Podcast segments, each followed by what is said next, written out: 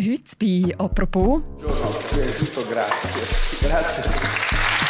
Italien in der Krise. Grazie per, Danke für den Applaus. Manchmal gehen Dinge auch einem ehemaligen Direktor der Zentralbank richtig ans Herz. Mit diesen Worten hat sich der italienische Ministerpräsident Mario Draghi letzte Woche im Parlament verabschiedet. Kurz darauf hat er offiziell seinen Rücktritt eingereicht. Was relativ unspektakulär tönt, ist das Ende von einem schon fast filmreifen Politkrimi. Prime Minister Mario Draghi resigned on Thursday after his national unity government fell apart.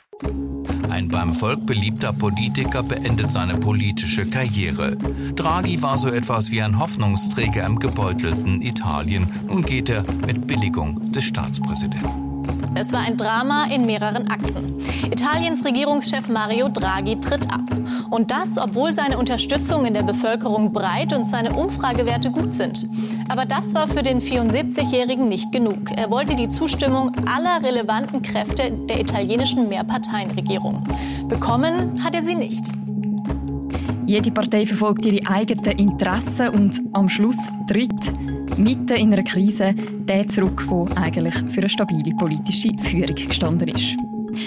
Wer profitiert jetzt von dem Rücktritt? Was kommt jetzt auf Italien zu und auf Europa? Über das reden wir heute im Podcast. Apropos, mein Name ist Mirja Gabatuller und ich bin verbunden mit dem Tamedia Italien-Korrespondent Oliver Meiler. Hallo Oliver. Ciao Mirja. Oliver, ich möchte mit einem Satz aus deiner Analyse einsteigen zum Rücktritt von Mario Draghi. Du hast nämlich geschrieben, mitten in der Krise schickt man den Besten in Pension. Was macht ihn denn zum, wie du schreibst und wie auch andere geschrieben haben in den letzten Tagen, zum Besten für Italien?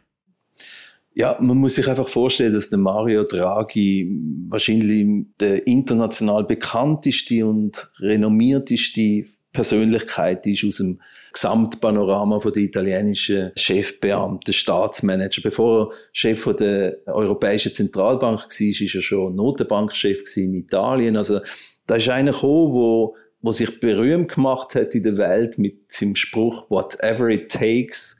The ECB is ready to do whatever it takes to preserve the euro. And believe me, it will be enough. Mit dem hat er wahrscheinlich den Euro gerettet, damals in der Finanz- und Wirtschaftskrise und ist weltberühmt mhm. worden. Und das ist sozusagen, äh, wie soll ich sagen, so seine Visitenkarte gewesen. Ein Mann, der entscheidet, der zu seinen Entscheidungen steht. Und der Draghi hat relativ wenig geredet. Er ist ein ziemlich lakonischer Mann und hat dafür ziemlich viel gemacht. Zwei Ministerratssitzungen jede Woche. Die haben immer pünktlich angefangen, sind, haben nie lang gedauert und am Schluss hat es immer, immer Resultat gegeben. Und ja, wenn hat man das in Italien schon mal erlebt? Also darum äh, sagen wir alle, dass er wahrscheinlich der bestmögliche Mann war, der das Land in dieser Situation hat können aufbieten. Also wenn ich dich richtig verstehe, ein Macher und auch so ein eine Ausnahmefigur in Italien. Absolut, absolut. Und er ist sozusagen eine Reserve der Republik gewesen, wie man das nennt in Italien. Also immer einer, wo man für den absoluten Notfall könnte aufbieten Und das ist jetzt der Moment gewesen.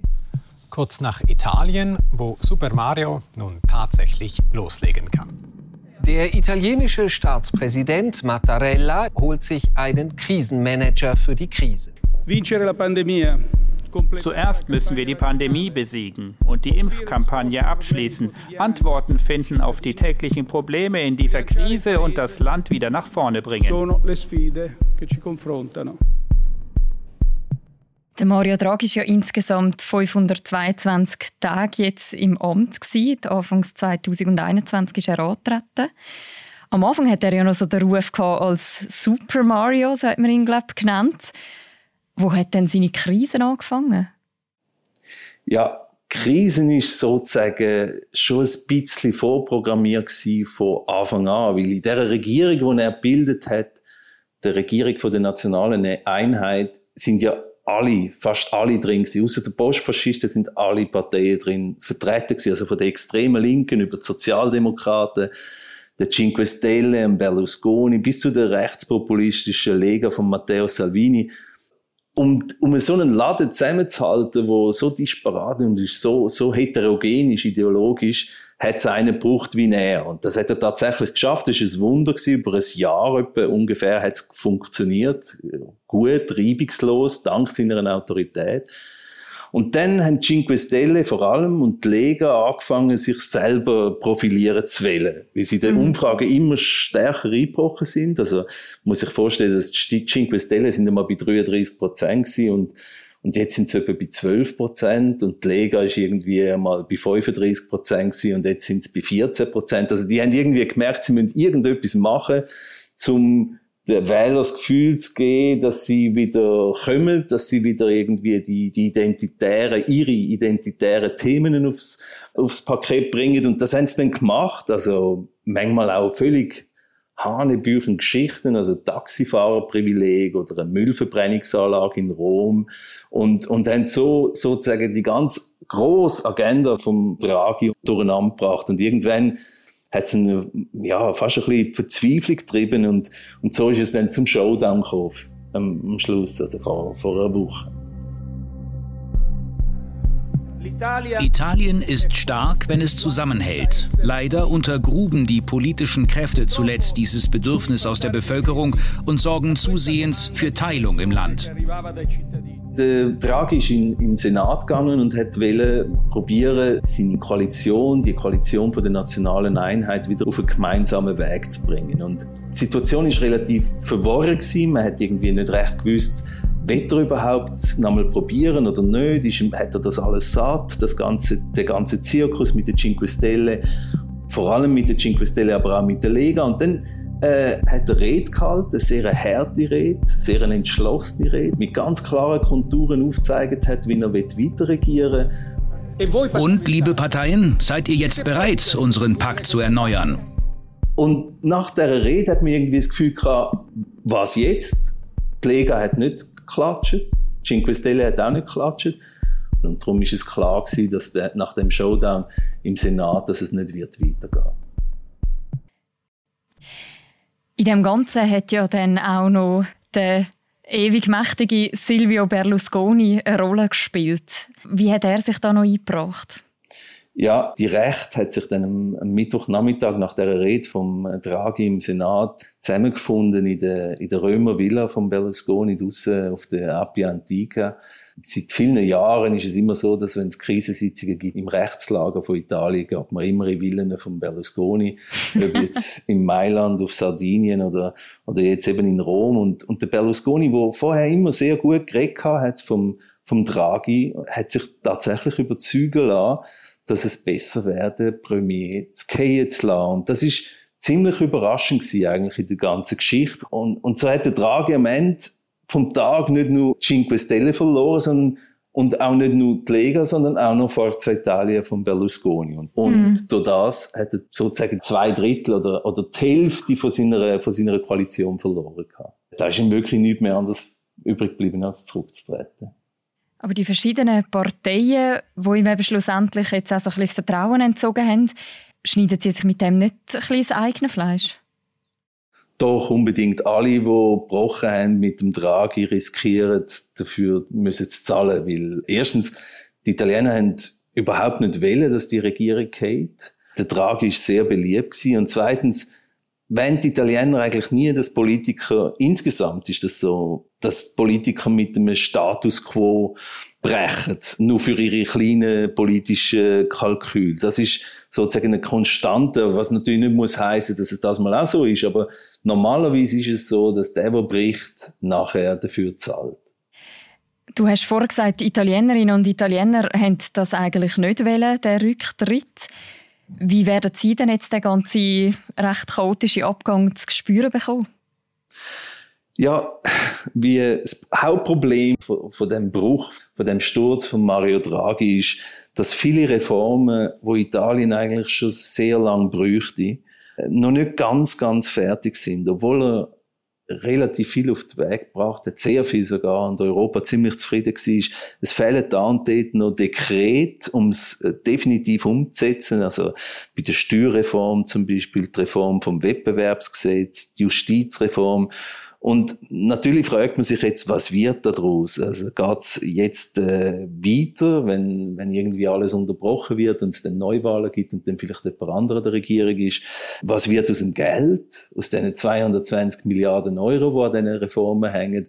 Und die, die sind so wichtig. Man geht davon aus, dass mit dem Geld das Land könnte modernisiert werden und, äh, und wirklich ein bisschen in die Zukunft geschoben werden. Und, und wenn jetzt irgendwie der ganze Prozess, der ganze Elan unterbrochen wird, wo der Draghi getragen hat, ist auf Mal alles ein bisschen auf der Kippe. Es stehen ja jetzt Neuwahlen an. Wie muss man sich den Prozess jetzt vorstellen? Wie geht es weiter? Ja, das ist eben noch spannend, weil das hat es noch nie gegeben in der gesamten äh, republikanischen Geschichte. Also seit 1946 hat es noch nie Parlamentswahlen im Herbst gegeben. Im Herbst wird das Budget für das nächste Jahr gemacht. Das ist so zentral, dass man immer davon abgesehen hat, im Herbst Wahlen zu veranstalten. Und das mal nicht. Und so wird der ganze Prozess sozusagen revolutioniert. Im August ist niemand daheim, sind alle in der Ferien. Die Leute sind auch nicht in der Stadt, wo normalerweise die gesamte Wahlkampagne abläuft, auf der Piazza, mit großen Wahlveranstaltungen, mit den Politikern, die auf, auf der Bühne sind und um, um die Wähler buhlen. Das fällt alles weg. Es geht alles sehr schnell. Und am 25. September soll schon gewählt werden. Und darum kann es sein, dass eine Dynamik entsteht, wo alle die Umfragen über den Haufen rührt, weil vielleicht haben die Leute noch viel zu fest im Kopf, dass die Politiker die Tragik gestürzt haben. Es ist so neu und so anders, dass man dass sich die ganze Dynamik verändern Und kann man jetzt heute schon sagen, wer von dem Ganzen jetzt wird profitieren? Ja, eigentlich so auf den ersten Blick müsste man sagen, dass die einzigen, die, wo wirklich davon profitieren, sind die, die in den letzten anderthalb Jahren in der Opposition sind. Und das ist nur eine Partei das sind die postfaschistischen Fratelli d'Italia von der Giorgia Meloni. Die haben von Anfang an nicht dabei sein und die sind natürlich jetzt sozusagen automatisch in einer Favoritenrolle. Sie haben auch ihre Gunst im Volk, durch das, dass sie an der Opposition sind, sehr, sehr stark ausgebaut. Allen Unmut, was irgendwie umgehauen hat, gegen die Regierung, gegen den Staat, gegen die Welt, gegen das Universum, ist sozusagen äh, automatisch zu ihnen geflossen als Kapital auf ihres Konto. Ob die Leute jetzt wirklich Fratelli d'Italia nachstehen oder nicht, das wissen wir nicht, aber zumindest in dieser Phase haben sie natürlich alle der Unmut ist, ist ihnen zu gut gekommen. Mhm. Und die werden ganz sicher am meisten profitieren jetzt. Ein bisschen profitieren werden auch die, die den Draghi getragen haben, bis zum Schluss, auch konsequent. Und das sind Sozialdemokraten und die paar Mitte-Parteien, die ihn gestützt haben und wo jetzt können angehen und sagen, ihr habt die Regierung nicht gesehen, wir haben die Regierung weitertragen, also wählt für uns. Die Fratelli d'Italia, die du erwähnt hast, wo jetzt könnte auch zur stärksten Partei von Italien werden, sind die eigentlich eine reine Protestpartei oder was ist denn ihr politisches Programm?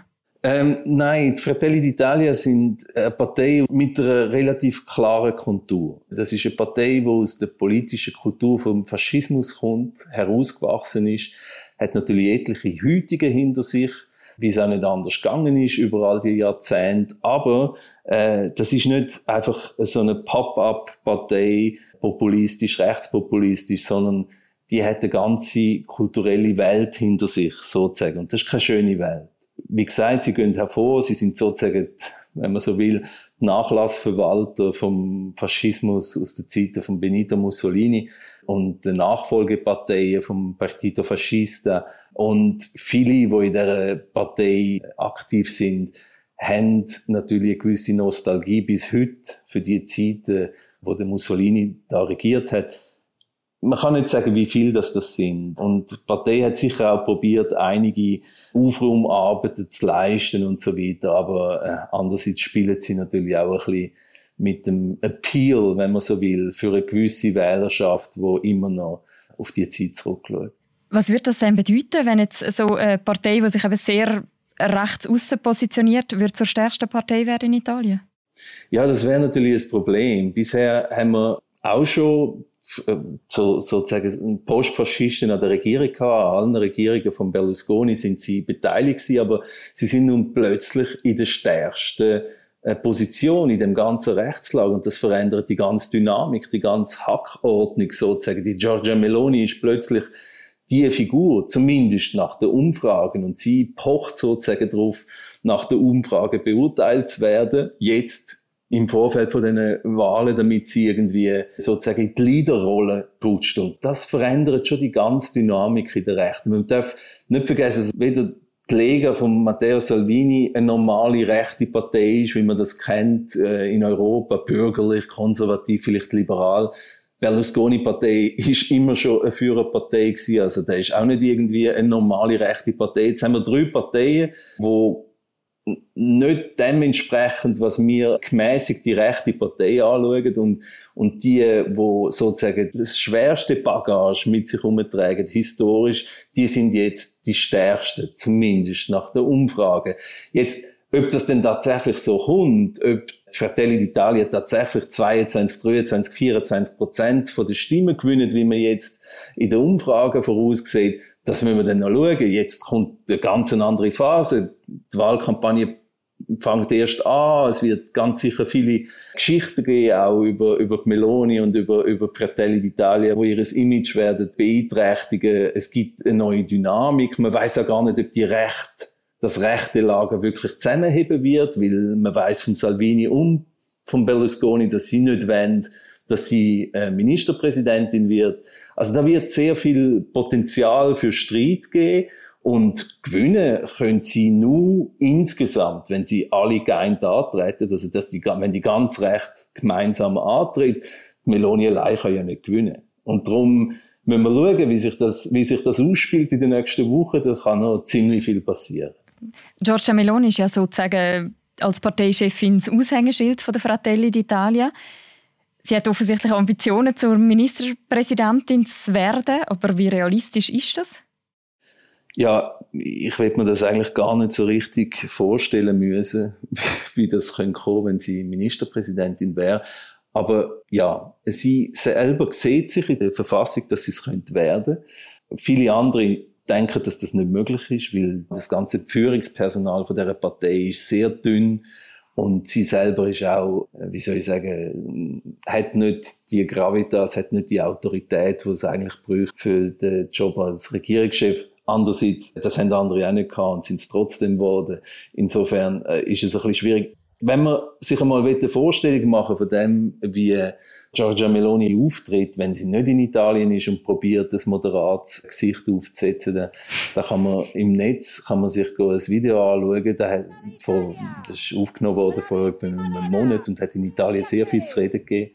Und zwar in Marbella, in Spanien, in Andalusien, wo sie äh, bei einer Parteiveranstaltung von Vox teilgenommen hat, einer rechtsextremistischen Partei in Spanien. Giorgia Meloni! Und also wenn man googelt Meloni Marbella Vox, dann kommt das Video. Bueno, queridos amigos de Vox.